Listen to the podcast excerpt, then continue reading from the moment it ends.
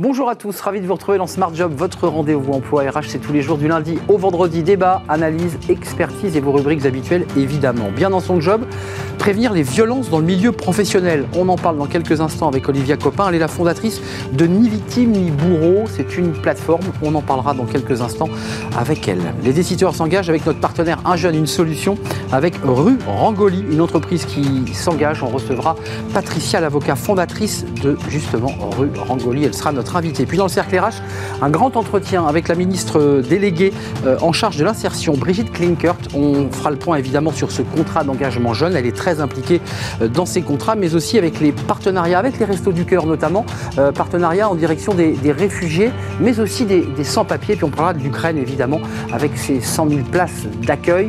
Il sera aussi question d'insertion. On fera le point avec la ministre dans quelques instants. Puis dans Fenêtre sur l'emploi, un nouveau regard sur le potentiel de chacun. On en parlera avec Grégory Jourdan, directeur général adjoint en charge des ressources humaines et RSE chez Visiative Group. Voilà le programme tout de suite, c'est bien dans son job. Bien dans son job, avec Cégide Talentsoft, la solution intégrée de gestion des talents.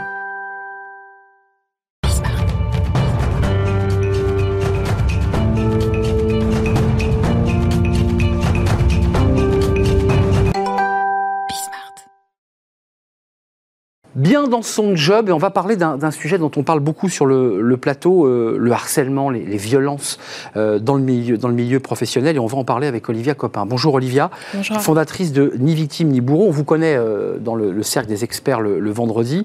vous, avez, vous êtes chef d'entreprise, mhm. évidemment. vous êtes professeur au, CELSA et puis très récemment, il y a quelques mois, quelques semaines maintenant, vous avez décidé de, de fonder Ni Victime Ni Bourreau. L'esprit, c'est quoi? C'est que finalement, quand on analyse bien le sujet, il n'y a pas d'outils qui mm. existait pour, euh, pourquoi Pour une hotline, pour dire je me connecte, j'ai besoin d'aide tout de suite. ça n'existait pas, ça, en fait. Oui, en fait, vraiment, euh, ce que j'ai voulu faire avec Ni, Victime Ni Bureau, c'est au-delà, évidemment, de, de, créer, en fait, un outil, euh, un, vraiment, une, voilà, pour sensibiliser, prévenir, en fait, sur les violences au travail. J'ai vraiment voulu le mettre à la disposition à la fois des entreprises, mais aussi au niveau sociétal. Et c'est ce qu'on fait lorsqu'on va... Intérieur, extérieur. Exactement. Puisque c'était vraiment l'idée, c'est de vraiment faire en sorte que euh, demain, dans le du travail, il n'y ait plus de victimes, plus de bourreaux.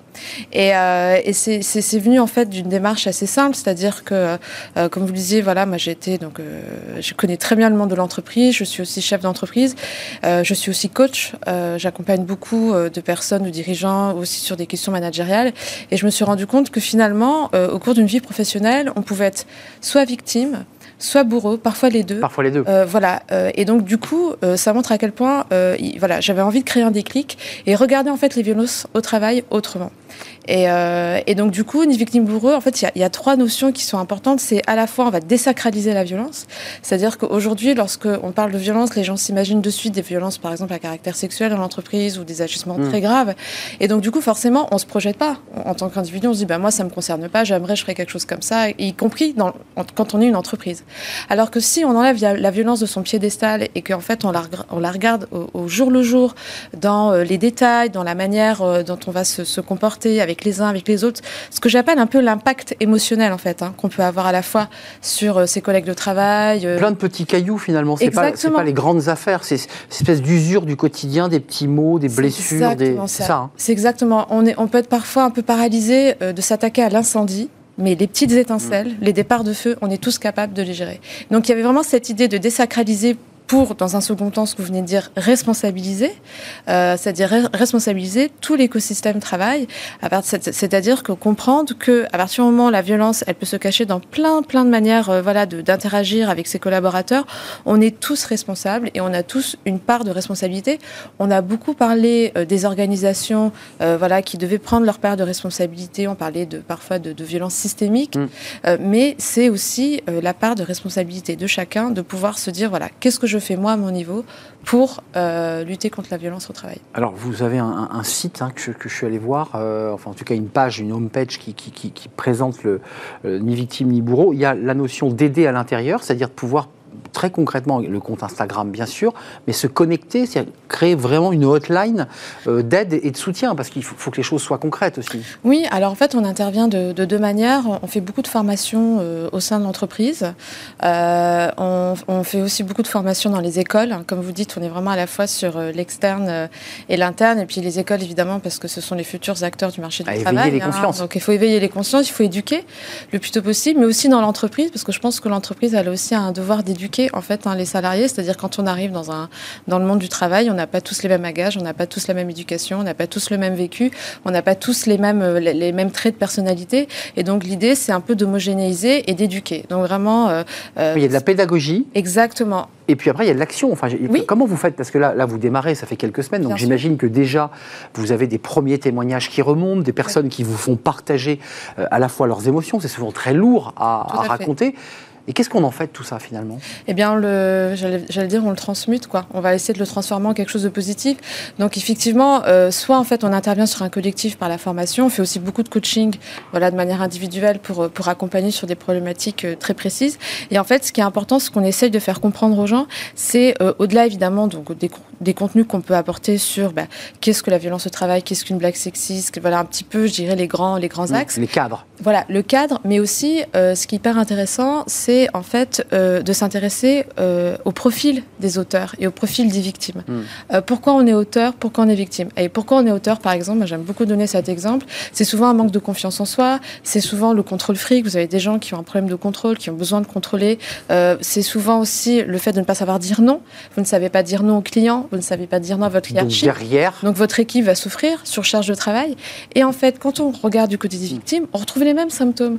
Pourquoi on ne se rebelle pas? Parce qu'on n'a pas confiance en soi, euh, parce qu'on ne sait pas dire non. Il y a un effet miroir entre le bourreau et la victime. Exactement, et c'est ça. Et, et, en fait, c'est le même, c'est les mêmes euh, causes en fait de deux. Voilà, en fait, si vous voulez, c'est c'est les mêmes symptômes. Et puis, sauf qu'à un moment donné, on va l'exprimer dans un sens ou dans l'autre. Mais euh, tout, tout, ça est à la fois très, très concret, puisqu'il s'agit de la relation au travail, du quotidien au travail. Oui. Euh, mais c'est très psy ce que vous nous dites là. Euh, le, bourreau repère sa victime. Je veux dire, il y a, il y a, chez le bourreau, celui qu'on appelle le bourreau depuis, depuis le début de entretien, un manager un peu agressif.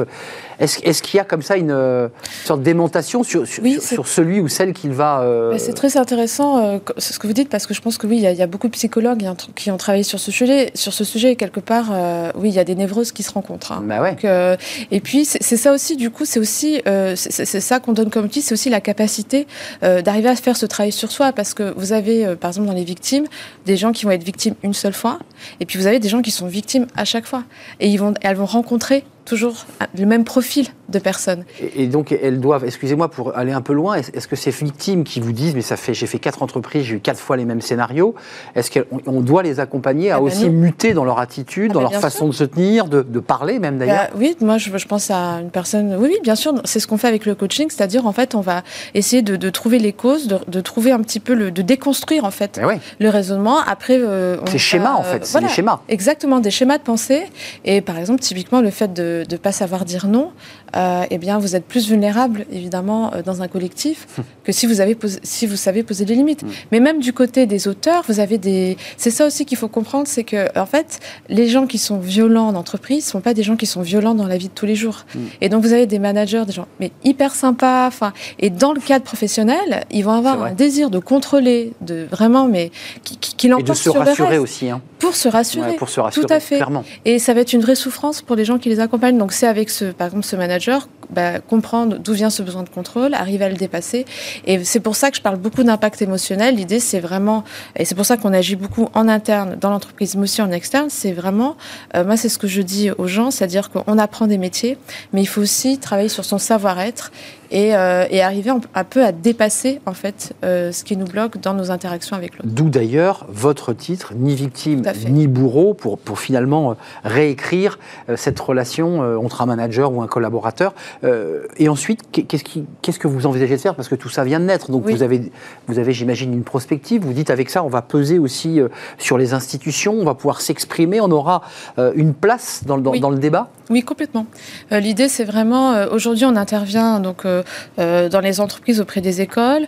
Euh, on a commencé par les écoles de conseil, mais typiquement, on va s'intéresser à la restauration à la rentrée, mais, et puis aussi l'univers du sport euh, pendant les JO, parce hmm. qu'il y a vraiment beaucoup de secteurs qui sont concernés. C'est vrai. Il y a ce compte Instagram qu'on a créé pour partager les bonnes pratiques, qui est un compte vraiment, et pour nous c'est hyper important, nous on n'est pas du tout dans la dénonciation, on est dans l'éducation, on est dans la bienveillance, et il y a énormément d'acteurs, là on a, on a terminé le, le casting, il y a énormément d'acteurs de la société civile qui vont s'exprimer aussi sur ce compte, des réalisateurs, des intellectuels, pour vraiment comprendre un peu les racines de la violence. Victimes, des victimes par exemple? Alors, des victimes, on est en train, euh, on est en train d'y réfléchir, voir comment ça serait possible, parce que ce qu'on veut aussi, c'est parce que bon, la, difficulté pour les gens qui témoignent, c'est préserver l'anonymat. Bah, bien sûr, il est protégé. Mais, euh, mais on est en train de mettre en place certaines choses, oui, pour vraiment vraiment euh, faire ce travail d'éducation auprès des plus grands nombres et se dire oui, ben en fait, on est tous responsables parce que le dérapage, il est accessible à tous. Et comment je fais, au lieu d'attendre, un peu comme le changement climatique, au lieu d'attendre que les organisations changent, au lieu d'attendre que les choses changent, et eh ben moi, en tant qu'individu, qu'est-ce que je peux faire pour changer la donne? Ni victime ni bourreau, est-ce qu'on n'a pas un jour de notre vie, de notre parcours professionnel été une victime Est-ce qu'on n'a pas un jour été aussi un bourreau? Bien sûr. Oui, oui, complètement. Euh, euh, les, deux, vous, enfin, en tout cas, nous, je vois dans les personnes qu'on peut accompagner, y compris dans les collectifs, euh, vous avez des personnes, oui, qui ont été un jour victimes, l'autre bourreau. Et qui vont se reporter sur le N-1, qui viennent de subir de leur N plus 1 en le reportant sur les équipes ou sur quelqu'un. Mais tout à fait. C'est assez typologique, ça. Tout à fait. Et, et c'est ce que je dis aussi, c'est que, vous savez, en fait, quand on est une victime, on souffre. Mais quand on est un bourreau, on souffre aussi c'est une forme. Alors, on a du mal à avoir de l'empathie pour les personnes qui nous font souffrir. Mais euh, non, on est quand on est quand on est un bourreau, on souffre aussi également. Enfin, c'est. Vous obligez aussi les victimes à, se déporter un peu, à changer de regard, à regarder leur situation différemment. À, faire un pas de côté pour, pour observer peut-être la scène d'un autre angle Exactement, parce que lorsqu'on comprend par exemple que la personne en face de nous, euh, qui a une relation toxique, des agissements toxiques envers nous, elle a un problème de confiance en soi ou elle a un problème de contrôle. Ah, on, lit plus les choses pareilles. On comprend que le problème, c'est pas nous. Hmm. Et donc, ce oui, parce qu'on culpabilise, bien sûr. Voilà, ce qui, en fait, le principe même de la victime, c'est de se dire, c'est de ma faute. C'est de ma faute, évidemment. Qu'est-ce que j'ai fait pour enclencher ça, etc. Et donc, du coup, déjà, on enlève cette part de culpabilité, hmm. et ça permet en fait à la victime de voir les choses de manière totalement différente. Ce n'est pas ma faute. Ce n'est pas ma faute. C'est la réplique. Si c'est récurrent, qu'est-ce que je peux faire pour changer ça? C'est qu'il y, a une manière dans mon fonctionnement, euh, voilà. Et donc, du coup, c'est ça, on travaille aussi là-dessus. Euh, Olivia Copin, détail pratique avant de nous quitter. Un compte Instagram, donc sur lesquels les gens peuvent vous écrire, Exactement. communiquer avec vous. Oui, en euh, message privé. En message privé, c'est ce que je voulais dire. Hein. L'anonymat est préservé. Hein. Oui, oui, toujours, toujours. Et euh, évidemment, j'imagine un site en construction. Qui va, oui, qui va sortir, qui, est en train de se... qui est en train de se monter, oui, tout Parce qu'on vous rencontre, évidemment, on vous voit régulièrement, mais en tout cas, on vous rencontre à, voilà, au tout début de ni victime ni bourreau, ni bourreau mais qui va prendre de l'ampleur, évidemment. On, le pense aussi. Merci Olivia Copin, merci, merci d'être nous rendre visite pour un sujet, ben, un sujet du quotidien. Voilà, c'est un sujet qui parfois bousille euh, des vies euh, doucement, à petit feu. Exactement. Merci de nous avoir rendu visite. ni victime ni bourreau, c'est déjà sur Insta et puis un site internet qui va arriver si vous voulez vous exprimer ou en tout cas prendre contact avec les, équipes. N'hésitez pas sur le, compte Insta. de l'association. Merci, de nous avoir rendu visite. Tout de suite, les entreprises s'engagent à la rencontre euh, d'une chef d'entreprise, d'un chef d'entreprise qui s'engage pour l'emploi, mais pas seulement. Vous allez le voir.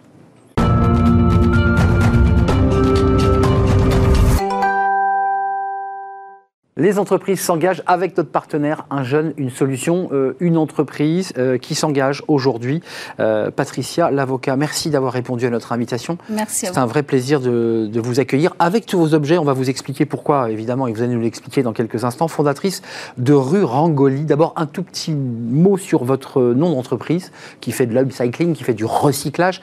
Rue Rangoli, c'est quoi? C'est où surtout? Alors, Rangoli, en fait, c'est un art éphémère en Inde où euh, tous les matins, les femmes, euh, la première chose qu'elles font, c'est se lever, elles, elles, lavent le seuil de leur porte et elles font un dessin euh, qui se transmet de mère en fille depuis des millénaires. On n'arrive pas à le dater. Il y a pas mal de scientifiques qui se sont posés, qui se sont plongés, en tout cas plongés dans, ce, dans cette étude. Et c'est vraiment la, la, la, première chose qu'elles font le matin. Donc elles font un dessin sur le seuil de la porte, sur la rue. Mais à la craie, à quoi Alors, Non, avec de la farine de riz. Et la farine de riz, en fait, c'est pourquoi? C'est pour donner à manger à tous les animaux qui passent dans la rue. Donc c'est par respect à tous les êtres vivants de la terre. Et la symbolique du dessin, c'est aussi euh, l'ouverture vers l'extérieur. C'est souhaiter la bienvenue à tous ceux qui viennent chez vous. Et c'est un peu les valeurs que j'ai voulu porter de, dans le cadre de mon entreprise. Rue Rangoli, c'est le nom de votre entreprise qui fait de l'upcycling, du recyclage avec 50 partenaires. On va en parler, mais juste là aussi un tout petit mot parce que ce que vous faites là, évidemment, fait écho au parcours et à votre vie. Euh, Euh, vous, avez, vous êtes né à Mers el-Kébir euh, en Algérie, mais euh, vous êtes d'origine indienne. vous, avez, vécu à Pondichéry et, vous avez passé plus de 10 ans de votre vie en Inde.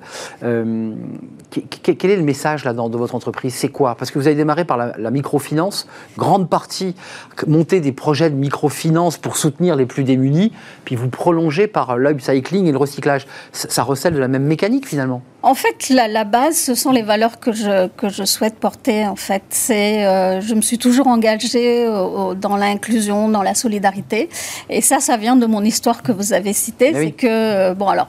Marcel Kébir, je suis restée très peu en fait. Hmm. Euh, je- dès que je suis née, mes parents sont retournés en Inde. euh, à Ville qui rappelle de mauvais souvenirs. euh, Oui, aux Français. fait, ouais. Et on est retourné donc à Pondichéry, qui est euh, ma ville, en fait, la ville de mes parents, et qui est une ancienne. C'est un petit bout de France au bout du monde, Ah en fait. Un et comptoir. voilà, c'est un ancien comptoir français. Il y en a cinq. si vous connaissez la chanson de Juliette Gréco, voilà, qui cite les cinq, les cinq comptoirs. Et en fait, j'ai vécu mes dix ans là-bas, et c'est là-bas qu'est né en fait euh, mon, mon engagement. Euh, parce que bah, je voyais tous les jours à l'époque des gens mourir de faim dans la rue.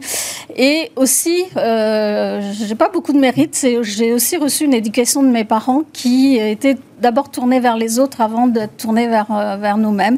Donc, euh, par exemple, ma mère, la première chose qu'elle faisait quand elle faisait un repas, c'est elle allait d'abord servir un plateau dans la rue à une personne qui SDF dans la rue avant de nous servir nous. Donc voilà, on a été plongé dedans, j'ai pas beaucoup de mérite.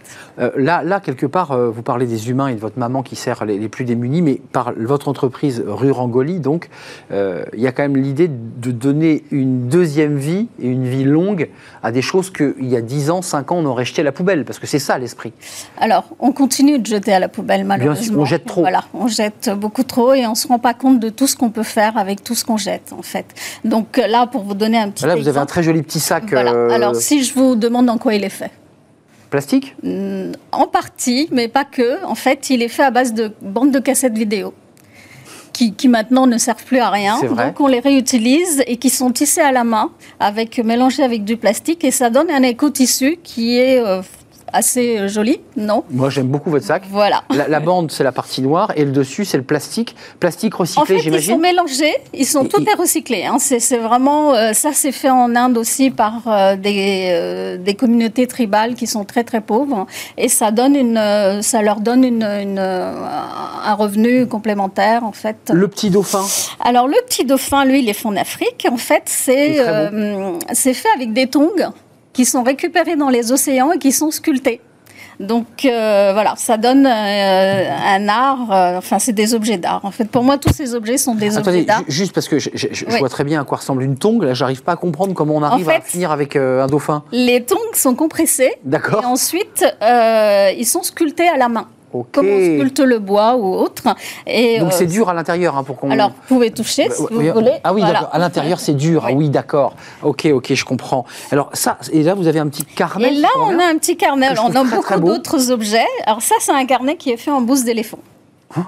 Alors pourquoi? Parce que les éléphants, ça mange que des végétaux, comme on le sait, et ils ont un système digestif qui ne broie pas les aliments. Ce qui fait que les fibres restent intactes, et c'est exactement les mêmes fibres qu'on utilise pour faire du papier. Donc on trie les bouses parce qu'il faut quand même nettoyer la. la Alors la- on la lave, on le fait bouillir pendant plusieurs heures Pour récupérer la fibre. Voilà, et on fait sécher. Et quand la fibre euh, est, est bien sèche, en fait, après on le, on le broie pour faire euh, le la pulpe de papier. L'ensemble de, de ce petit carnet, on se le redit, est fait en bouse d'éléphant. En Exactement. fibre de bouse En d'éléphant. fibre de bouse d'éléphant, tout est fait artisanalement. à Quel la pays main. là, celui-ci? Alors celui-là, il vient de Thaïlande.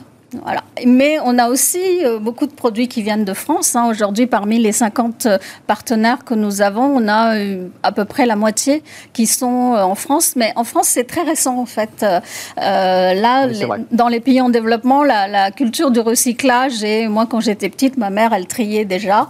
Euh, en France, c'est venu beaucoup plus tardivement. Et le upcycling, en fait, quand j'ai démarré moi il y a euh, six ans cette entreprise, quand je parlais de upcycling, personne ne savait ce que c'était. Oui, c'est un mot un peu barbare. C'est quoi, voilà, c'est quoi ce truc? Et aujourd'hui, depuis euh, un an, on a beaucoup d'acteurs en France qui, qui émergent et c'est plutôt une bonne chose. Alors, euh, présidente fondatrice de, de votre entreprise Rue Rangoli, il y, a, il y a deux collaborateurs et des stagiaires, si j'ai bien compris? Oui. Euh, vous en êtes tout en, en termes de... Parce que là, l'idée, c'est que vous êtes venu nous présenter ces produits.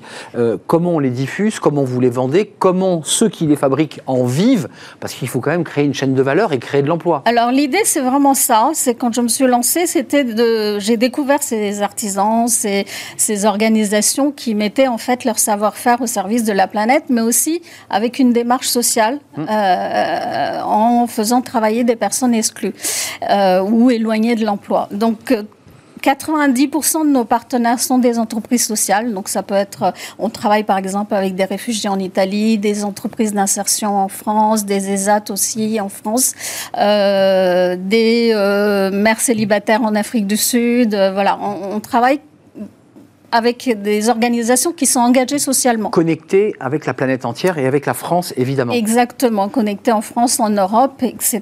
Et l'idée pour moi, c'est aussi, un, euh, de montrer qu'on peut faire de très belles choses avec ce qu'on jette, de soutenir ces filières et aussi d'arriver à les pérenniser. Euh, Aujourd'hui, toutes ces filières ont beaucoup de difficultés à pérenniser parce qu'ils ont du mal à trouver, notamment ceux qui sont à Des l'étranger. filières économiques, là on en revient Voilà. vraiment au- à la Voilà, partie là on est vraiment euh, sur le privé et, et montrer qu'on peut produire aujourd'hui différemment. Et euh, on peut aussi consommer différemment avec des produits qui sont à la fois beaux et esthétiques. Et L'idée, c'est aussi de dire aux consommateurs que euh, écologie, ça peut rimer aussi avec plaisir. Euh, Patricia, deux questions euh, pratiques. On les trouve où ces produits? Parce que euh, précisons que vous recrutez et vous souhaitez recruter, puisque c'est Exactement. l'objet de cette rubrique, euh, des jeunes, Mm. mais aussi des jeunes en difficulté. Dans, dans quelques instants, on recevra la ministre déléguée en charge de l'insertion. Donc on, est vraiment. ce que vous nous racontez fait évidemment écho avec des associations ici en France. En recrutement, vous avez une visibilité aujourd'hui? Vous avez des filières économiques qui se mettent en place Alors nous, on diffuse déjà nos produits au sein d'une boutique euh, physique qui est dans le 6e euh, à Paris, rue du Cherche-Midi. Mmh. Et on a une boutique en ligne. Alors euh, la boutique en ligne, elle est... on, on a du mal à la faire fonctionner parce que ce type de produit, les gens veulent voir, veulent toucher, veulent savoir ce que c'est avant d'acheter. Donc c'est pas évident. C'est pour ça que je vous ai ramené les produits parce que quand on parle, c'est pas évident euh, pour les gens, tout. voilà, d'imaginer ce que c'est.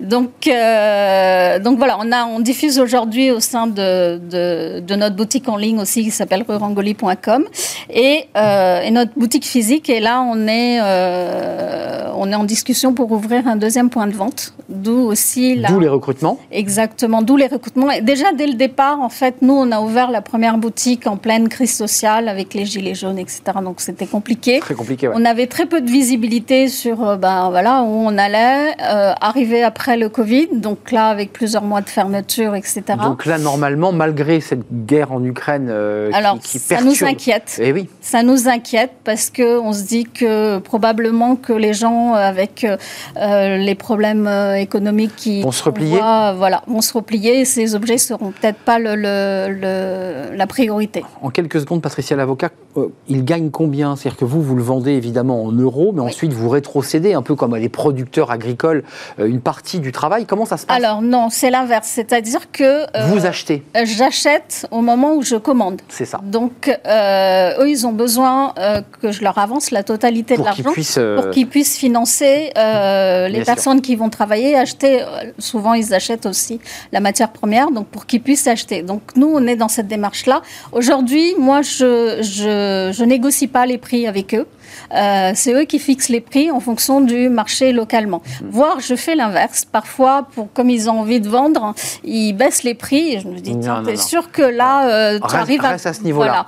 Voilà. Euh, à- Et je m'installe avec eux, je travaille avec eux en me disant, bah, combien ça a coûté? Là, c'est celle de la microfinance, c'est Voilà. la spécialiste. Exactement. Là, vous revenez avec l'ancienne casquette. Exactement. Merci, merci Patricia l'avocat d'être venue avec à la fois ces objets et puis cette énergie qui vous pousse évidemment à, à faire vivre, à accompagner ces personnes dans le monde entier, mais aussi en France, faut-il le préciser, avec ces objets en upcycling, avec des potentialités d'embauche, en tout cas dans l'année. Exactement. Même si, on l'a entendu, vous êtes inquiète par la, par la situation en, en Ukraine. C'est un vrai plaisir. Fondatrice de Rue Rangoli, allez donc sur le site internet et puis vous trouverez l'adresse très facilement rue du Cherche-Midi. C'est au 74. Au que je cherche. 74 rue Cherche-Midi, c'est une très jolie rue dans, dans Paris.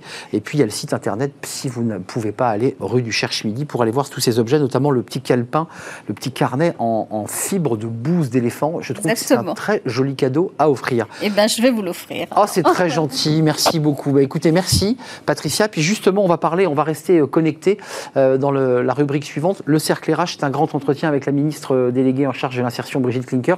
On va justement parler d'insertion, de la politique qu'elle mène, du travail de terrain qu'elle mène aussi avec les associations. Peut-être allez-vous la croiser en, en coulisses, peut-être. Merci d'être venu nous rendre visite. On fait une courte pause et juste après, c'est le cercle RH.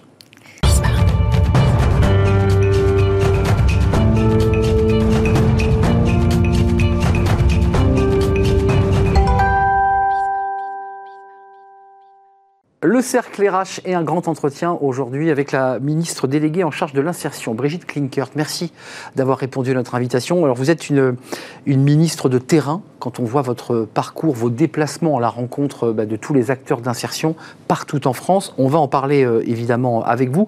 D'abord, juste un petit mot parce que euh, vous êtes allé sur le terrain peut-être moins souvent que les autres à la télévision. Et ça, c'est intéressant parce que c'est vraiment une femme de terrain, euh, présidente du, conseil général du département du, du Bas-Rhin. Du Haut-Rhin, ben voilà. Mais, Mais voilà l'erreur. puisque nous sommes unis Mais maintenant c'est dans-. Exactement. Euh, Colmar, c'est votre ville. Colmar, oui. Euh, femme, femme engagée. Euh, con- concrètement, c'est quoi pour vous l'insertion? Qu'est-ce que- C'est quoi le- Quelle définition vous y donnez à ce mot insertion? C'est tellement vaste. Alors vous avez bien raison, d'ailleurs très souvent, lorsque je rencontre des jeunes ou des moins jeunes, la première des choses, je leur explique comment moi je vois l'insertion et ce que c'est?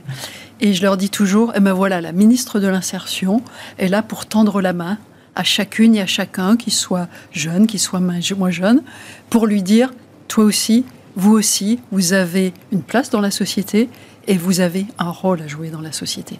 Et ça, j'y crois vraiment. Insertion professionnelle, euh, insertion scolaire, puisqu'on parlera du contrat d'engagement jeune.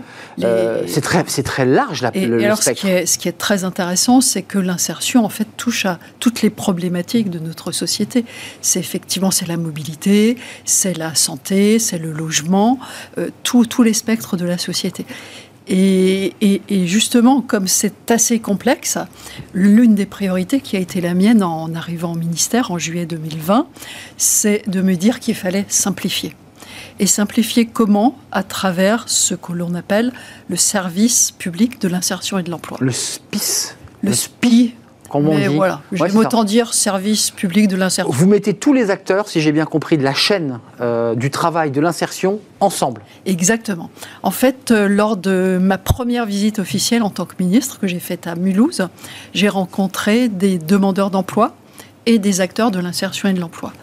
Et les demandeurs d'emploi m'ont dit, ça m'a paru bizarre d'ailleurs, m'ont dit on ne sait pas à quelle porte aller frapper. C'est vrai. Parce qu'il y a le département, il y a Pôle emploi, émissions locales. Il y a etc. beaucoup d'acteurs. Voilà. Et les acteurs de l'emploi et de l'insertion, donc les professionnels qui étaient là, m'ont dit dans notre pays, il y a beaucoup de dispositifs, ce qui est plutôt bien. Ça prouve qu'on peut faire du sur-mesure. Il y en a trop Mais il y en a tellement qu'il n'y a pas de visibilité et on prescrit toujours les mêmes. D'où le déploiement du service public de l'insertion et de l'emploi. C'est quoi? C'est la solution. Et cette solution, on la trouve maintenant sur 80 départements de notre pays. La solution, ça veut dire que le demandeur d'emploi, la première porte à laquelle il frappe, eh ben, c'est la bonne plus la peine de, faire le tour. Et ce sont les professionnels qui se mettent en ordre de bataille, si je puis dire, pour trouver les solutions à toutes les problématiques, que ce soit des formations, que ce soit le logement, la mobilité. On y reviendra d'ailleurs pour être. Je pense que vous partagez mon point de vue, mais souvent la personne euh, éloignée de l'emploi, euh, cassée, euh, ne va pas spontanément pousser la porte de la mission locale et de Pôle emploi. Euh, elle reste repliée sur elle-même et, et elle s'isole. Donc il faut aussi des structures, euh, notamment associatives, qui aillent les chercher. Oui, le aller vers, comme on- on dit actuellement, et ce aller vers concerne aussi bien les jeunes qui sont en rupture, qui sont souvent décrocheurs depuis le collège, que les aînés en, en zone rurale, mais souvent aussi en ville. hein. Et la crise sanitaire euh, qu'on vient de connaître n'a pas arrangé les choses, parce que de plus en plus, ces personnes se sont repliées sur elles-mêmes. Ouais. Et donc, nous essayons d'aller les chercher avec l'aide des collectivités, bien sûr, des collectivités locales. D'où vous venez. hein, Voilà. c'est votre histoire politique aussi. C'est ça. C'est vrai que euh, c'est important pour moi aussi de tirer les leçons de mon expérience d'élu, oui. d'élu local, pour euh, mettre en place les politiques au niveau national. Et du coup, ces politiques sont, j'ose dire, pragmatiques et, et répondent aux demandes, aux besoins du terrain. Alors, Madame la ministre, euh, le, ministre de l'Intérieur, Gérald Darmanin, euh, annonce euh, la création de 100 000 places d'accueil pour les, réfugiés ukrainiens qui ont un statut plein et entier de réfugiés. Ils quittent un pays en guerre, sous les bombes. Ils le quittent encore au moment où nous nous parlons. C'est évidemment un pays meurtri, en très grande difficulté. alors, évidemment, 100 000 places, ça veut dire de, l'accueil sanitaire, des logements, des hôtels. On évoque même d'ailleurs des, villas d'oligarques qui pourraient être, je ne sais pas si vous nous mais pourraient servir aussi de lieu d'accueil pour ces familles euh, ukrainiennes. Et puis évidemment, ça touche à l'insertion. Euh, j'imagine que vous allez être, dans les jours qui viennent, euh, concernés par cette problématique des hommes, des femmes. Des femmes étaient enseignantes, coiffeuses, chauffeurs de poids lourds. cette question-là, elle, vous est posée. Oui. Alors déjà, ce qui se passe en Ukraine actuellement est juste terrifiant. Et je dois dire que lorsqu'on voit la solidarité dans notre pays envers ces réfugiés, c'est juste, c'est juste énorme. Moi-même, j'ai reçu, euh, accueilli euh, samedi après-midi un groupe de réfugiés ukrainiens. Chez vous? Chez moi, à Colmar, en Alsace, parce que la plupart passent par l'Alsace. Certains restent, mais beaucoup vont rejoindre euh, de la famille dans l'ouest de la France, dans le centre de la France ou ailleurs. Donc j'ai rencontré un groupe de réfugiés qui venaient d'arriver à Colmar samedi après-midi. Essentiellement des femmes, des enfants, euh, quelques hommes mais plutôt âgés, et puis un couple assez jeune, et, la femme était enceinte avec également de, gros, gros soucis. Comment est-ce qu'on va faire pour accoucher Évidemment. Et, ces personnes euh, qui n'ont pas demandé à venir chez nous, mais qui sont venus ici pour trouver la sécurité dans ces temps de guerre, euh, je n'arrive pas à oublier leurs regards, qui sont des regards euh, voilà, de terrifiés par l'horreur qu'ils ont, qu'ils ont pu vivre hmm. dans leur pays.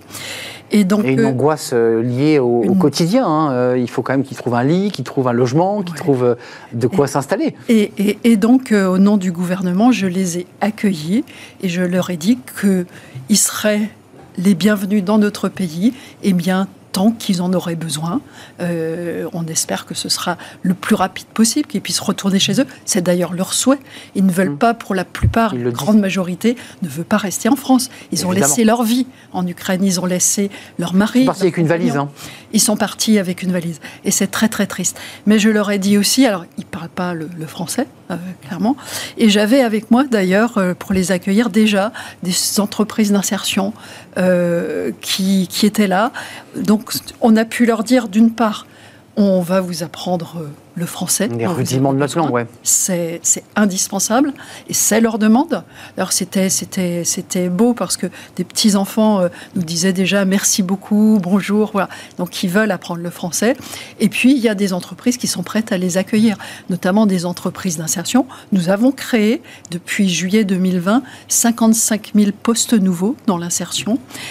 Et l'insertion, eh bien, ce sont des entreprises comme les autres. Et aujourd'hui, nous rencontrons aussi des tensions de recrutement dans ces entreprises d'insertion. Et donc, ça veut dire qu'il y a des places pour accueillir ces personnes. Donc, ça veut dire que temporairement, selon le délai de présence et donc du délai de la guerre, puisque évidemment personne ne le présage, euh, il sera peut-être possible pour ces, euh, ces, Ukrainiens, en fonction de leurs compétences, malgré la barrière de la langue, parce qu'elle est quand même une barrière, de pouvoir trouver un emploi, notamment dans, dans des entreprises d'insertion. Vous nous le confirmez et Exactement. Déjà, il y a une grande volonté de leur part d'apprendre la langue, hmm. puisqu'ils voient bien que c'est indispensable. Et ensuite, eh bien, il y a des entreprises d'insertion, mais d'autres entreprises aussi qui sont prêtes à les accueillir le temps qu'il faudra. Et vous connaissez les tensions de recrutement qui existent aujourd'hui.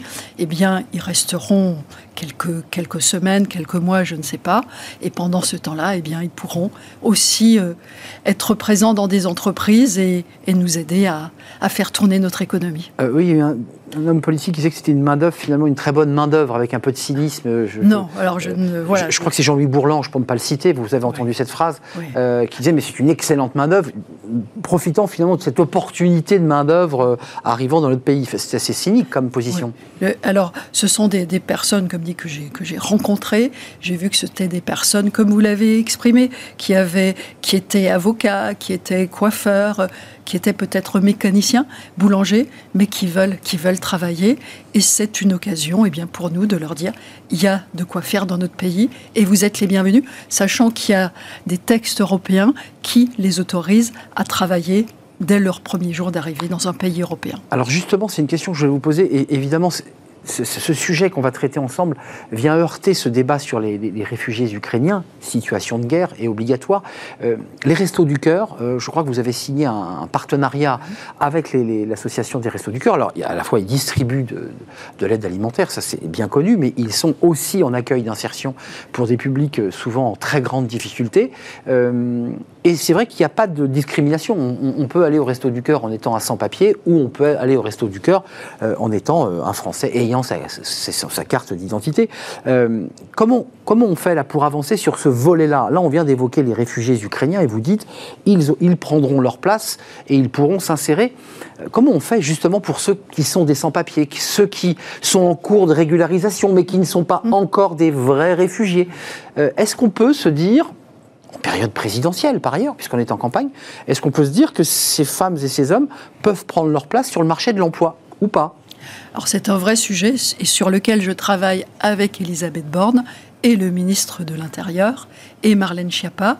Euh, le ministère de l'Intérieur fait tout pour réduire les délais d'obtention des, des papiers. C'est vrai que c'était très long, donc là les délais sont en train d'être raccourcis, ce qui est important. Et donc dès que le réfugié a ses papiers qui sont en règle, eh bien il peut travailler.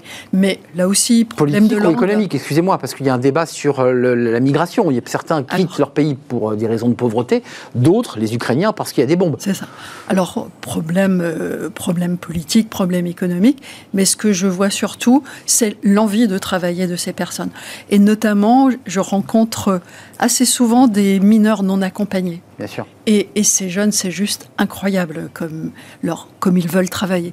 J'ai rencontré euh, il y a peu, c'était dans le Puy-de-Dôme, un jeune euh, mineur non accompagné, cuisinier dans un restaurant, heureux d'être cuisinier dans un restaurant. Donc autorisé à travailler là dans, son- dans son cas. autorisé, autorisé à travailler. D'accord. Voilà. Et, et Donc ça veut dire qu'il est possible pour ces mineurs non accompagnés et n'ayant pas encore de, de plein droit une carte d'identité ou un titre de séjour de pouvoir travailler? Alors ce jeune était en contrat d'apprentissage chez un restaurateur et donc c'était possible. Et avec euh, le ministère de l'Intérieur, nous, il y a des dispositifs. Il y avait le dispositif HOP, bon c'est un peu technique, et il y a maintenant le dispositif dit Agir. En tout cas, ces dispositifs sont faits pour que ces jeunes et ces moins jeunes puissent apprendre le français très vite et puissent suivre les formations nécessaires Dans le cas des pour mineurs. trouver hein. un emploi. On est, on est bien d'accord, hein, Brigitte Finkert. C'est dans le cadre de mineurs. Et, et pas, Et- pas que mineurs. pas que les mineurs, et des majeurs aussi. des réfugiés. Donc ça veut dire que euh, le débat que vous avez avec le ministre de l'Intérieur, euh, Marlène Schiappa, la ministre Borne et vous, c'est d'accélérer les délais d'obtention des documents. Tout Mais est-ce que, euh, au-delà du délai, est-ce qu'on on- vous dites, il faut peut-être aussi les faire travailler dans cette période de sans-papier, puisqu'ils sont en situation irrégulière, mais toute la journée ils traînent dans les rues? Alors là, j'ai pas, j'ai pas moi la, la, d'avis personnel à donner sur euh, sur cette situation-là, mais c'est clair que ces personnes, si on arrive rapidement, donc dans des délais brefs, à leur obtenir les papiers, eh bien, ils pourront travailler.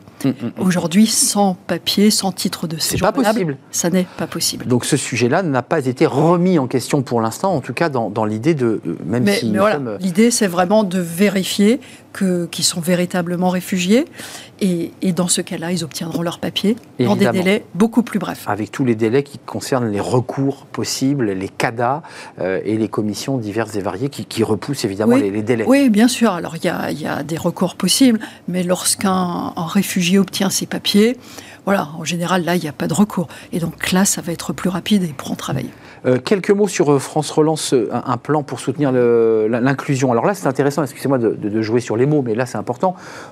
L'insertion, l'inclusion. Bonne question. Euh, Ouais. C'est quoi là vos, vos définitions? Parce qu'on a bien eu votre vision de l'insertion tout à l'heure, on l'a entendu. Là, l'inclusion, c'est quoi là? Quelle est la différence d'ailleurs? Ouais. D'ailleurs, le, le ministère pourrait d'ailleurs s'a- s'appeler ministère de l'inclusion. Pourquoi? L'insertion concerne des personnes qui sont éloignées de l'emploi, euh, qui ont eu un accident de la vie, euh, qui ont décroché à un moment donné. L'inclusion concerne les, plutôt les personnes en situation de handicap. Et en l'occurrence, mon ministère a également en charge les entreprises adaptées. Voilà. Et le plan de, de relance de l'inclusion, donc dans le cadre du grand plan de relance, le plan de relance de l'inclusion comprend les deux, l'insertion et l'inclusion, donc les entreprises adaptées. Voilà qui est clair. 500 millions d'euros pour permettre à ces entreprises, qui sont des entreprises comme les autres, de maintenir la tête hors de l'eau pendant la crise. J'étais d'ailleurs la, semaine dernière également dans, dans une entreprise de l'insertion, c'était à, c'était à, Rennes, je crois, il y a 15 jours déjà. en Bretagne, en effet. Et je vous ai suivi, hein. vous, faites un, tour de France, hein. vous, avez beaucoup bougé. Et, et, là, on me disait, dans une entreprise d'insertion, ben, sans ce plan de relance, eh bien, on n'aurait pas réussi à, maintenir notre activité. On aurait dû mettre la clé sous la porte. Pourquoi? Parce que euh, parce que ben, parce que euh, il y avait plus d'activité euh, à ce moment-là. Et il fallait continuer malgré tout, dans un premier temps, à payer les salaires. Et oui, et surtout, il fallait que ces personnes, ces salariés en insertion qui travaillent dans ces entreprises puissent continuer à avoir une activité et un emploi. Et donc, ce plan de, relance de l'inclusion avait pour objectif de permettre le maintien de l'activité de ces entreprises, quand même 4500 entreprises de l'insertion dans notre pays, et d'autre part, leur permettre de se développer, de se transformer et de créer de nouveaux emplois. Et donc aujourd'hui, au moment où je vous parle, ce sont 55 000 nouveaux postes qui ont été créés dans l'insertion. Ça n'est pas rien, ça veut dire 55 000 solutions nouvelles, et notre objectif d'ici la fin de cette année, c'est 100 000 emplois nouveaux. Alors, D'habitude, il y a la présidentielle avant, hein, Brigitte Klinkert. On est à 30 jours du premier tour. Enfin, je, Il, y a, il, y a, une trajectoire qui est. C'est la trajectoire qui est prévue, c'est ça. Il y a une trajectoire qui est lancée. Et si je vous donne ces chiffres, c'est aussi pour vous dire que à chaque fois, il y a derrière une personne qui retrouve en espoir en l'avenir un espoir pour lui et un espoir pour sa famille. Euh, justement, quand on parle d'insertion, ce qui est intéressant, je, voudrais qu'on dise quelques mots du contrat d'engagement jeune, parce que là, on est sur une des jeunes, euh, mission locale, Pôle emploi, association euh, d'insertion, groupe SOS, tous les acteurs qui vont aller chercher ces jeunes. Quand vous dites 55 000 personnes ont retrouvé une solution, c'est quel type de profil? Parce que l'insertion, c'est en ce sens-là, d'ailleurs, c'est le début de notre échange. L'insertion, c'est des gens qui sont des grands exclus qu'on peut retrouver dans la rue. Et l'insertion, ça peut être aussi un salarié qui a un accident de la vie, qui a, qui a un chômage un peu long et qui n'arrive pas à réenclencher. Et c'est pas les mêmes prises en charge, j'imagine. Alors, alors effectivement, une entreprise de l'insertion est en quelque sorte une passerelle qui permet, entre une période de, chômage pour différentes raisons, euh, de retrouver une, un travail pérenne dans une entreprise classique. Ça permet de remettre le pied à l'étrier en quelque sorte. Hmm. C'est ça vraiment. C'est un sas de, transition. effectivement, il peut y avoir des personnes ben, qui, du fait d'un accident de la vie, ont eu une période de chômage de six mois, un an, ou ça peut concerner aussi des personnes qui sont dans la rue et que peu à peu, c'est le dispositif premières heures, peu à peu, quelques heures par semaine, remettent le pied à l'étrier. Hmm. Parce que pas capable forcément dans un premier temps de réenclencher un emploi à temps plein, c'est ça la réalité. Exactement, parce qu'une personne qui est à la rue, ben, il y a toutes les problématiques aussi de logement hmm. à, Parfois d'addiction, hein, il faut le préciser. D'addiction. Et alors, euh, une image, pas une image, enfin un, exemple qui m'a beaucoup frappé, euh, c'est une personne à la rue qui m'a dit dit que la première fois qu'on lui a mis un petit studio à disposition avec un lit, mais il ne pouvait pas dormir dans le lit parce qu'il n'avait plus l'habitude. Il a dormi au pied du lit. Donc ce sont ces, habitudes, ces, savoir-être à, retrouver. Euh, il y a une forme de paradoxe dans la réussite, euh, en tout cas de, sur le plan du, chômage et de la baisse du chômage, euh, une augmentation historique des, contrats d'alternance. Ça, a cartonné, ça a même dépassé, vous qui êtes à Colmar, ça a dépassé les Allemands qui étaient le modèle. Exactement. On parlait toujours du modèle allemand. Et, ils nous admirent, vraiment. Et là, maintenant, c'est l'inverse qui se produit. Ils vous disent, mais comment vous avez fait Comment vous avez fait Exactement. Et, parce que là, nous avons aujourd'hui plus de 718 000 contrats d'apprentissage. Donc jeunes et un petit peu moins jeunes qui sont en contrat d'apprentissage. C'est trois fois plus qu'en 2017. Ça veut dire que bah, la crise nous a permis aussi, grâce aux aides massives de l'État, certes, parce que le plan Un jeune, une solution, c'est 12, 12, millions, 12 milliards d'euros, pardon, euh, oui, c'est bien ça. et, ce sont, et, ce sont, 4 millions de jeunes qui ont trouvé une solution euh, grâce à ce plan Un jeune, une solution. Euh, contrat engagement jeune, ça a été critiqué dès le départ. Je voulais vous entendre. Vous êtes ministre du gouvernement. Certains ont dit, mais finalement, c'est une petite obole de 500 euros pour calmer les jeunes. Moi, si j'ai bien lu le contrat engagement jeune, il y a 15 à 20 heures de formation obligatoire. Absolument. tout ça, peut être supprimé du jour au lendemain par le référent, parce qu'à un moment donné, parlons, appelons un chat un chat. Euh, ça veut dire quand même que l'idée, quand même, c'est d'aller chercher les jeunes les plus éloignés et de leur dire, tu as encore une chance, saisis-la. Exactement. Et j'en ai vu encore la semaine dernière dans la mission locale à, Marseille. J'étais à Marseille dans les quartiers nord et j'ai vu des jeunes qui vraiment étaient éloignés de tout, mais qui avaient, j'ai envie de dire, qui avaient l'agnac parce que grâce à la prise en charge dans le cadre de ce contrat d'engagement jeune, eh bien, ils sont en train de monter un projet. Euh, il y en a un qui veut devenir acteur de cinéma, il y en a un autre qui veut devenir boucher, une coiffeuse. C'est pas pareil. Et, et- et moi, je leur ai dit que malgré la crise et même si c'est compliqué pour eux, eh bien, ils doivent avoir des rêves et que nous, on est tous là pour les aider à les réaliser. Euh, que- quelques mots avant de nous, nous quitter, parce que c'est intéressant, le, le- le portefeuille que vous aviez, c'est un portefeuille, j'ai regardé un peu dans l'histoire de la Ve République, enfin, récent, mais un ministre délégué en charge de l'insertion, enfin, je ne suis pas sûr qu'il. C'est une première. C'est la première fois. Oui. Ça n'existait pas. Auparavant, c'était intégré au ministère du, du Travail euh, ou de l'Emploi, d'ailleurs. Euh, Qu'est-ce que que vous en avez tiré, vous, la femme que vous êtes, la femme politique engagée à Colmar, dans le Haut-Rhin? J'ai pas dit de bêtises. Bravo. Je ne suis pas trompé. Euh, Qu'est-ce que vous en avez tiré de tout cela, de, de cette expérience euh, assez incroyable, puisque vous étiez une élue locale d'abord? Oui, c'est ça. J'étais jamais je n'aurais pensé un, jeu- un jour devenir ministre.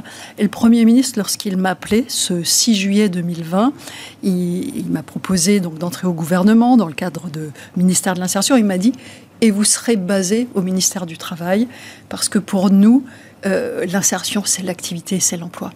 Et On en revient à la philosophie du contrat engagement jeune. Et ces mots étaient très justes, exactement. Je m'en rends compte tous les jours lorsque je rencontre des jeunes dans des missions locales, des moins jeunes dans des entreprises de l'insertion. Leurs yeux brillent parce qu'ils ont retrouvé un sens à leur vie. Eh bien, l'insertion, c'est cela. C'est dire à des personnes qui sont éloignées de l'emploi aujourd'hui et, et- et un petit peu loin de tout, parfois à la rue, de leur dire, ben, vous aussi, vous avez votre place dans la société et votre rôle à jouer dans la société. C'est un ministère qui a, qui a beaucoup de sens et, et pour moi, c'est un, un bonheur que de voir des personnes qui, grâce à nos actions, ont retrouvé goût à la vie. Précisons que le, le contrat engagement jeune, on ne l'a pas dit, mais c'est important de le, le préciser. Il avait été fixé sur 400 000, et puis finalement, la, la ministre du Travail, tout le monde a dit, mais arrêtez de nous fixer un Voilà. chiffre. Il n'y a, y a- y pas de seuil. Exactement. Il n'y a pas de seuil. Donc, on va chercher. Le plus dur, c'est d'aller les chercher. Les jeunes qui sont aujourd'hui en rupture. C'est qui ça. sont- Vous confirmez que la grande difficulté, c'est de dire à ces jeunes qu'on voit d'au loin, Exactement. de s'approcher d'eux et de leur dire, mais viens, n'aie pas peur. Exactement, c'est d'aller les chercher avec les collectivités locales, avec les associations Mmh, qui aussi font un sacré boulot, ouais. qui font un sacré boulot, et, et de signer avec eux un contrat. Et Oui, c'est un contrat. C'est un contrat. Donc euh, euh, 10 à 15 heures par semaine, euh, même 10 à 16 heures, 15 à 16 heures. Et, et puis, en contrepartie, une euh, aide financière jusqu'à 500 euros. Et je peux vous dire, vous, vous évoquez éventuellement 500 euros, hein. jusqu'à 500 euros. Mm. Vous évoquiez tout à l'heure que c'est peut-être peu, mais je peux vous dire que les jeunes, ça les aide énormément. Mm. Donc, un contrat, euh, on leur demande de- de- d'être assidus. Voilà, ça fait partie du contrat. De suivre des formations. Très important de faire des stages en entreprise, des immersions, parce que les jeunes ne connaissent pas les métiers. Et donc, à travers ces stages, ces Être immersions, mentoré aussi, d'ailleurs, si j'ai bien lu. d'être mentoré également. Et, et du coup, eh bien, on a des jeunes qui aujourd'hui ont envie, ont envie de s'investir et ont envie de s'impliquer dans, dans notre société. Brigitte Klinkert, avant de nous quitter, dans, dans- le monde merveilleux dans, lequel nous sommes, euh, de nouveau, euh, le président Macron a été réélu. Dans, un mois et demi, le Premier ministre vous, vous convoque et vous dit euh, on recommence. Vous recommencez ou vous dites je repars à Colmar parce qu'après tout, j'ai aussi des enjeux, moi, de femmes politiques locales. Qu'est- Qu'est-ce que. Vous êtes déchiré par cette question-là ou pas? Non, pas du tout. Vous savez, je ne m'attendais pas à être nommé ministre euh, le, le 5 juillet euh, 2020. J'ai été nommé le 6 juillet. Je ne me suis jamais posé de questions sur euh, ma carrière euh, politique, entre guillemets. Moi, je voilà, il y avait une opportunité, il y avait un immense défi aussi à relever. Du sens aussi par ce portefeuille? Et, et- et énormément de sens parce que ça a trait à l'humain et, de voir des personnes dont les yeux pétillent parce qu'on a réussi à changer leur vie et qui vous disent merci, qui remercient le gouvernement pour euh, l'implication qui a été la nôtre, financièrement aussi, et qui leur a permis de retrouver tout simplement le goût de vivre. Merci Brigitte Klunkert. Prochain déplacement, c'est quoi? Parce que j'imagine que vous allez de nouveau continuer pendant jusqu'au plus près du premier tour à bouger, aller à la rencontre. C'est quoi votre prochain déplacement? Et, exactement, eh bien c'est demain dans le Val d'Oise. Le Val d'Oise, rencontre euh, association d'insertion? Et exactement. Merci Brigitte Klinkert, ministre déléguée à l'insertion et on l'aura compris avec une partie d'un portefeuille autour des, entreprises qui accueillent des, personnes en situation de, handicap. C'est ça, les entreprises adaptées. C'est important de l'entendre parce qu'on avait le sentiment que tout ça était du, ressort de, la ministre en charge des personnes euh, du handicap et en fait c'est un, un portefeuille coupé en deux. Et, là aussi avec des créations de, de postes dans les entreprises adaptées.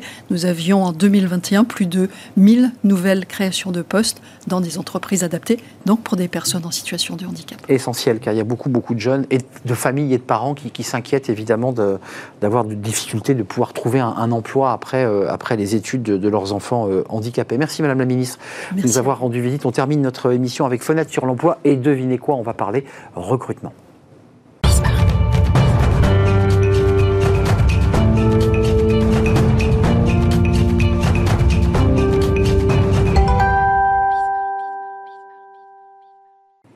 Fenêtre sur l'emploi. Pour parler recrutement, euh, on va en parler d'ailleurs avec Grégory Jourdan. Bonjour Grégory. Bonjour. Comment allez-vous? Ça va très bien, merci vous? Formidable. Bah, moi, écoutez, je suis très heureux. Je suis très heureux d'être ici, directeur général adjoint en charge des ressources humaines RSE du groupe Visiative. Euh, peut-être parlez-vous de Lyon, entreprise basée à Lyon, si je ne m'abuse? C'est ça, exactement, de Charbonnière, exactement. Exactement. Euh, quelques mots Visiative, c'est quoi exactement? Alors Visiative, on a plusieurs activités, mais de façon générale, on accompagne les entreprises, alors principalement des TPE, PME, ETI industrielles dans la transformation digitale. Euh, alors, c'est très intéressant parce que là, vous accélérez euh, euh, considérablement parce que vous lancez un, plan de, recrutement ambitieux dans le cadre du, plan Catalyst, c'est ça? C'est ça. On a initié en, 2019 le, plan Catalyst, qui était un plan de, transformation et d'accélération du, groupe.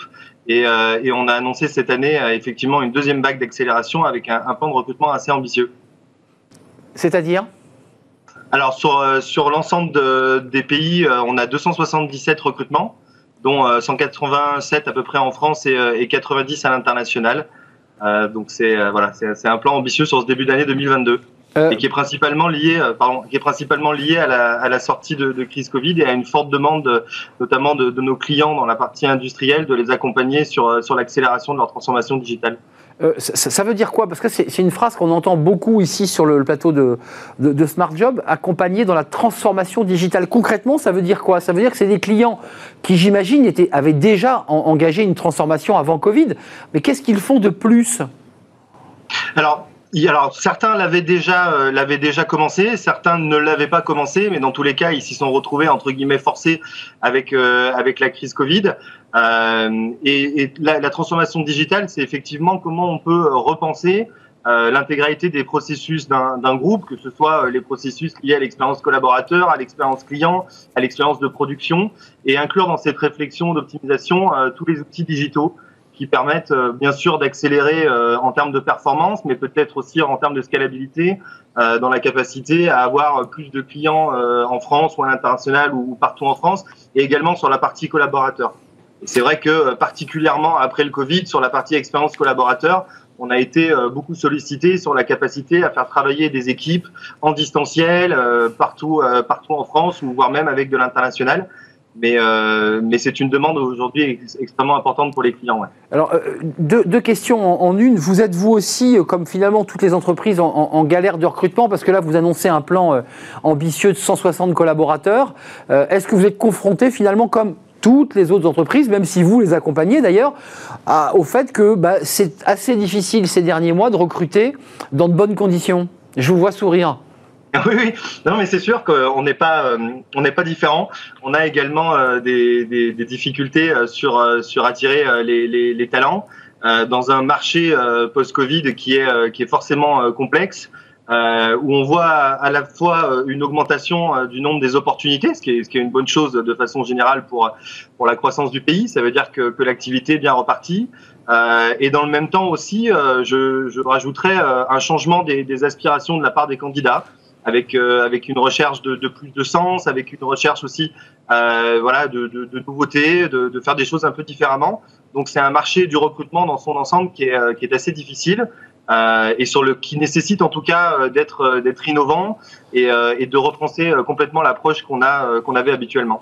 Euh, ce, qui est, important aussi, c'est les profils de recrutement, parce que euh, vous, Grégory, c'est aussi des profils euh, qui sont des talents, comme on appelle, et, que finalement tout le monde cherche les mêmes profils, c'est-à-dire des développeurs, mais aussi des, commerciaux, des consultants, qui sont des postes très prisés, parce qu'il faut être à la fois très bon techniquement et en même temps capable de pouvoir faire du, commercial. Ça, c'est les postes les plus difficiles.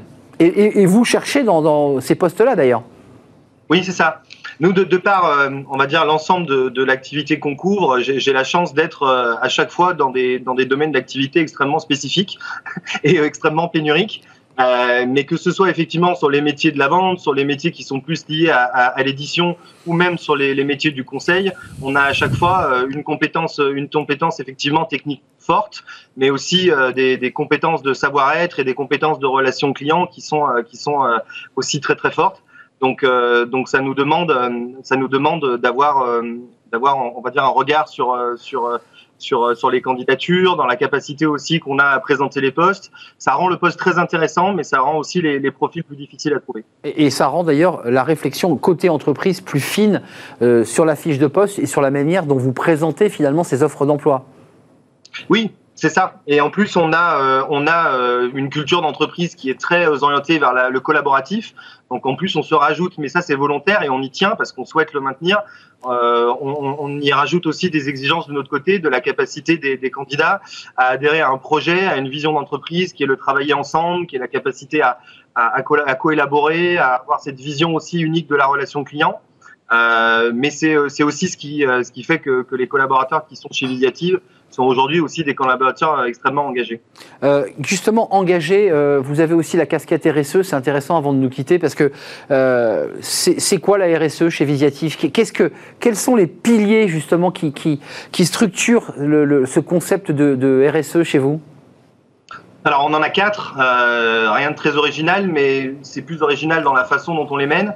On a un pilier important sur la, la gouvernance et, la responsabilité d'entreprise parce qu'on est une société cotée en bourse, donc c'est quand même un, un, pilier important.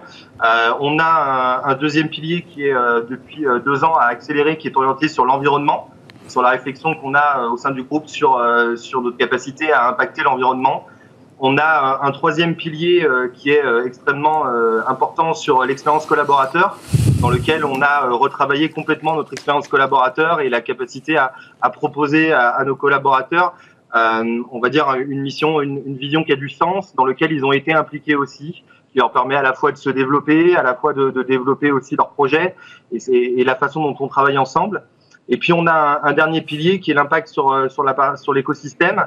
Euh, Visiative historiquement est une entreprise qui est très engagée sur, sur l'écosystème et donc on a, euh, on a un certain nombre d'engagements aujourd'hui sur des causes qui nous sont chères et qu'on développe à travers nos collaborateurs. Là aussi, c'est extrêmement important. Euh, la, RSE, c'est important. Vous, vous, l'appelez comment? Responsabilité sociale, sociétale et environnementale? Il y a un débat sur le, le, sur le S en particulier. Oui, alors nous, on est plutôt sur la responsabilité sociétale, mais, euh, mais après, j'ai envie de dire, aujourd'hui, de toute façon, on voit que le, RSE, sur le, le terme RSE, il euh, y, y, a beaucoup de variantes et, et, je pense que ça dépend aussi beaucoup de la vision de l'entreprise. Euh, mais nous, c'est la responsabilité sociétale. Ouais. Avant de nous quitter, en quelques mots, la, la, la RSE, c'est aussi un, un, un, levier ou un outil de marque employeur, non? Aujourd'hui? Oui, c'est ce que je disais tout à l'heure. Aujourd'hui, on, on, sait que, que, toutes les études le montrent, que les, que les candidats, ils cherchent du sens. Et je pense, euh, en tout cas personnellement, que, que, le RSE fait partie de, est une partie de la réponse à, à cette quête de sens. Euh, en tout cas, on, on y travaille et, euh, et, on voit dans l'engagement de nos collaborateurs qu'effectivement, euh, c'est quelque chose d'extrêmement important. Euh, à très très très bientôt, euh, bah, peut-être ici sur le plateau, Grégory, sait-on jamais? Avec plaisir. Avec merci plaisir. beaucoup. C'est la fin de notre émission. Merci à toute l'équipe, merci à tous ceux qui m'ont aidé à la préparer, merci à Kylian à la réalisation, merci à Saïd pour le son, merci à Fanny Griesmer évidemment et merci à Carla qui a fait son grand retour dans l'équipe pour l'accueil invité. Voilà, c'est la fin de notre émission et je vous dis à demain évidemment pour de nouvelles rencontres. Bye bye et d'ici là, portez-vous bien.